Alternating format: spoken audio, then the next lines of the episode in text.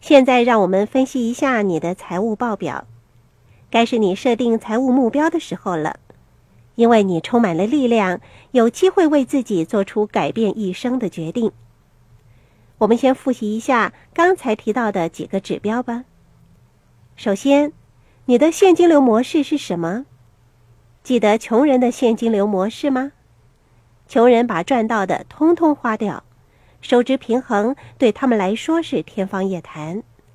在他们的财务报表上，收入栏上的金钱全都花费在支出栏的项目上。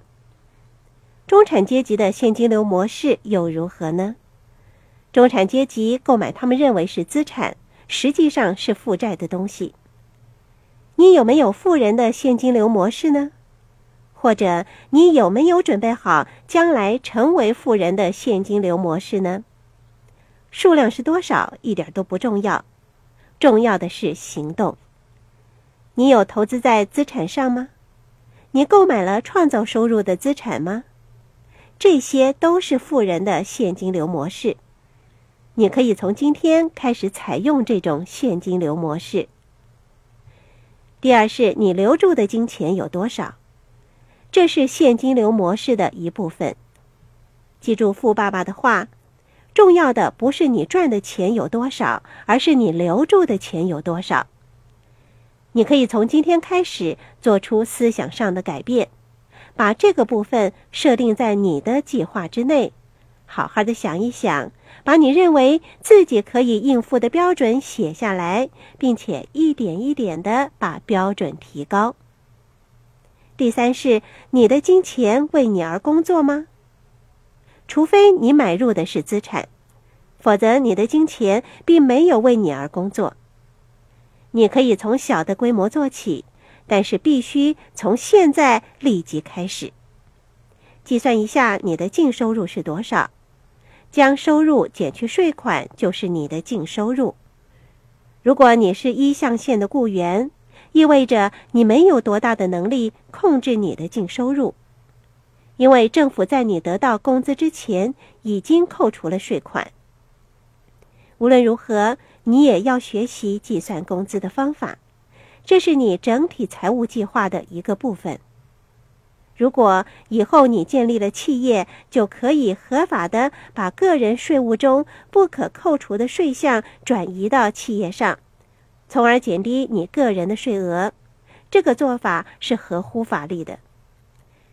你在房屋的支出是多少？你在租金的支出是多少？你交付的房屋分期付款又是多少呢？这些虽然是简单的问题。但是它们包含的意义却是非常的深远。如果你在房屋的支出高于百分之三十三到百分之三十五的话，你就要对你的财务计划做出调整。你需要增加收入，减低在房屋的支出比率，或者是你需要考虑搬家，把房屋的支出调低到一个比较合理的水准。另外，在你的资产中，奢侈品占的比率是多少呢？百分之百吗？还是接近百分之百？这就是你需要继续工作的原因。我们希望你从今天开始购买资产，让资产为你购买奢侈品。我们也希望你得到你想要的奢侈品。可是，请你先从购买资产开始，让资产为你工作。到那个时候，你可以随时购买你心爱的奢侈品。就算是你支付了奢侈品的费用。你的资产仍然会不断的为你创造额外的收入，请你把这一项也设定在你的计划之内。接下来要计算的是资产的回报。目前你可能没有任何资产的回报，因为你就是自己唯一的资产，为着金钱而工作。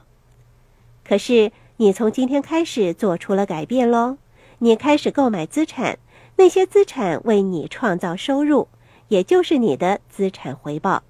举例来说，你购买一个做出租用途的房地产，你支付了一万美元的定金，其余的你在银行申请了抵押贷款，然后你把这个房地产出租了，每个月底收到的租金是两百美元。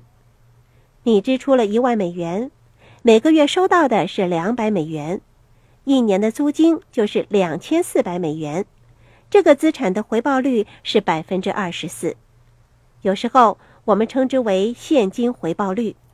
这是你努力追求的东西。